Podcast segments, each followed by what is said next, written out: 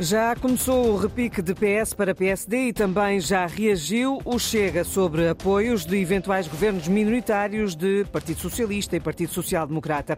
Esta noite, Ventura dá razão a Pedro Nuno Santos, quer clarificação por parte de Luís Montenegro. Nos Açores, a primeira reunião da Assembleia Regional, esta quinta-feira, a polémica pode estourar porque o Chega quer uma das duas vice-presidências, apesar de haver acordo entre PSD e PS.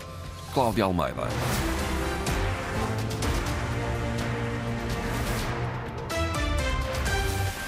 Esta noite, num comício em Setúbal, Luís Montenegro defendeu que foi por conveniência que Pedro Nuno Santos garantiu, no debate a dois nas televisões, que viabilizaria um governo minoritário da AD. E disse também o líder do Partido Social Democrata, uh, voltou a apelar ao voto útil, Inês Ameixa. Luís Montenegro começa por puxar a fita atrás para depois criticar o secretário-geral do PS. Segunda-feira disse sempre que nunca estava em causa pela parte do Partido Socialista, viabilizar um governo da AD. Na segunda-feira disse que viabilizaria. Hoje já disse duas ou três coisas diferentes. É mesmo caso para dizer que aquilo que aconteceu segunda-feira não era uma convicção, era uma conveniência para aquele momento. O líder da AD endurece o tom contra Pedro Nuno Santos. Basicamente, o Dr. Pedro Nuno Santos quis dar uma de moderado e acabou por trazer ao de cima a sua imaturidade política e falta de preparação para poder dar credibilidade a um projeto governativo. Perante este cenário, aponta Luís Montenegro, quem vai viabilizar um governo da Aliança Democrática são sim os portugueses. O líder do PSD deixa por isso um apelo ao eleitorado e insiste no voto útil. Não desperdicem a possibilidade de mudar de governo. Não dispersem o voto. Concentrem o voto aqueles que querem mudar de governo na Aliança Democrática. O voto que muda de governo é o voto na Aliança Democrática. Luís Montenegro já em modo campanha, ainda antes de ela ter arrancado oficialmente aqui num comício em Setúbal.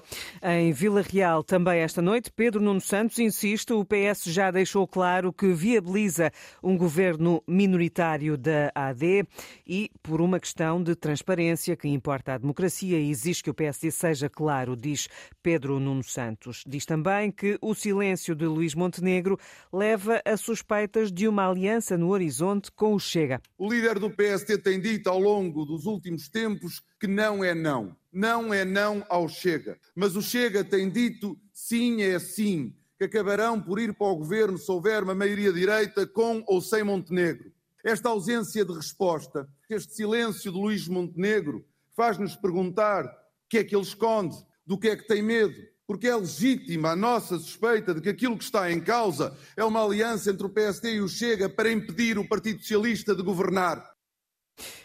Pedro Nuno Santos, esta noite eh, a falar aos militantes do PS em Vila Real. E André Ventura pensa o mesmo que o secretário-geral do PS.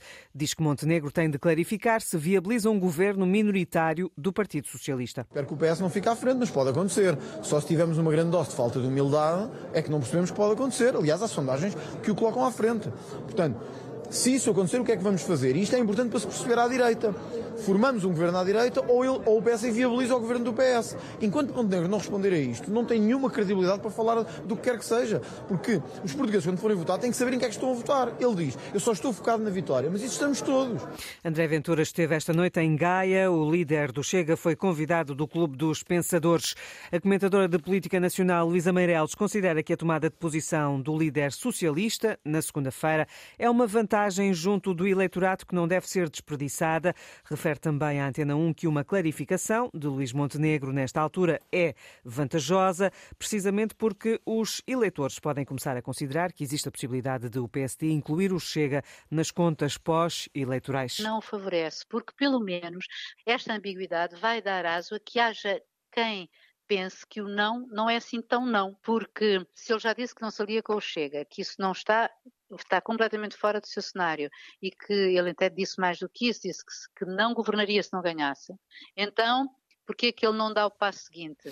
A opinião da comentadora de política nacional Luísa Meireles. Nos Açores, PS e PSD já fizeram um acordo para a constituição da mesa da Assembleia Legislativa Regional e o Chega com cinco deputados e sendo a terceira força mais votada nas eleições de 4 de fevereiro, quer uma das duas vice-presidências. Ana Paula Santos. Cinco deputados, uma vice-presidência da Assembleia Legislativa Regional. É esta a pretensão do Chega. O líder regional do partido esteve já na sede do Parlamento açoriano, confrontado com entendimentos já firmados entre o PS e o PSD para a constituição da mesa da Assembleia Legislativa. José Pacheco reafirma que, mesmo assim, o Chega vai apresentar candidatura a uma das vice-presidências. Quando é preciso, eles unem-se e pelo pior, nunca pelo melhor, pelo pior. E acho que é legítimo o Chega ter uma vice-presidência. Vamos apresentar uma candidatura e eu sou candidato à vice-presidência da Assembleia. É mais que legítimo, isto nem sequer é questionável. Agora, se quiserem dividir entre eles, já têm o meu voto contra. A eleição da mesa da Assembleia Legislativa Regional está marcada para esta quinta-feira à tarde. Luís Garcia vai manter-se na presidência do Parlamento açoriano. É candidato único, reúne consenso, avança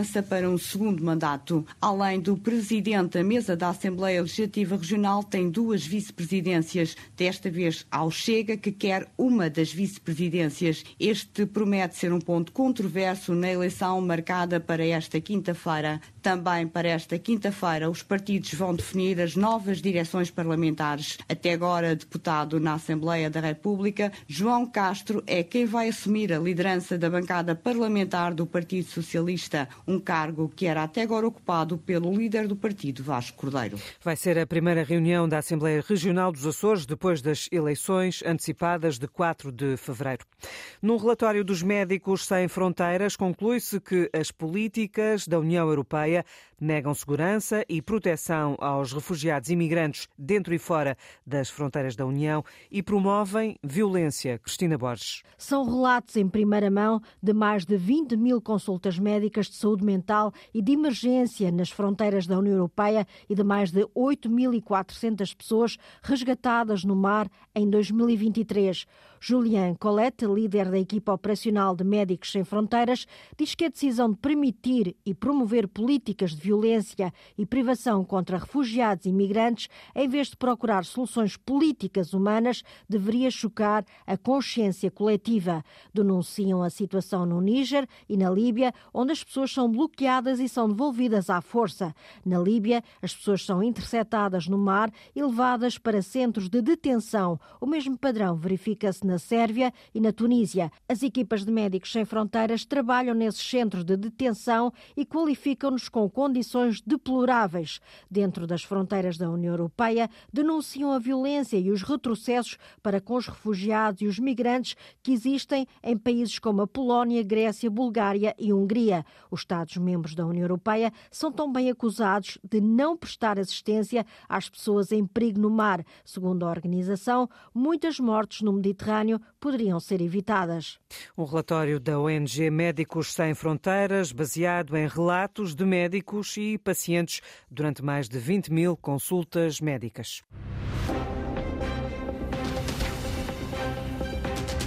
Edição de Cláudia Almeida, num simultâneo Antena 1, Antena Madeira, Antena 1 Açores, RDP África e RDP Internacional. Toda a informação em permanência na internet em notícias.rtp.pt.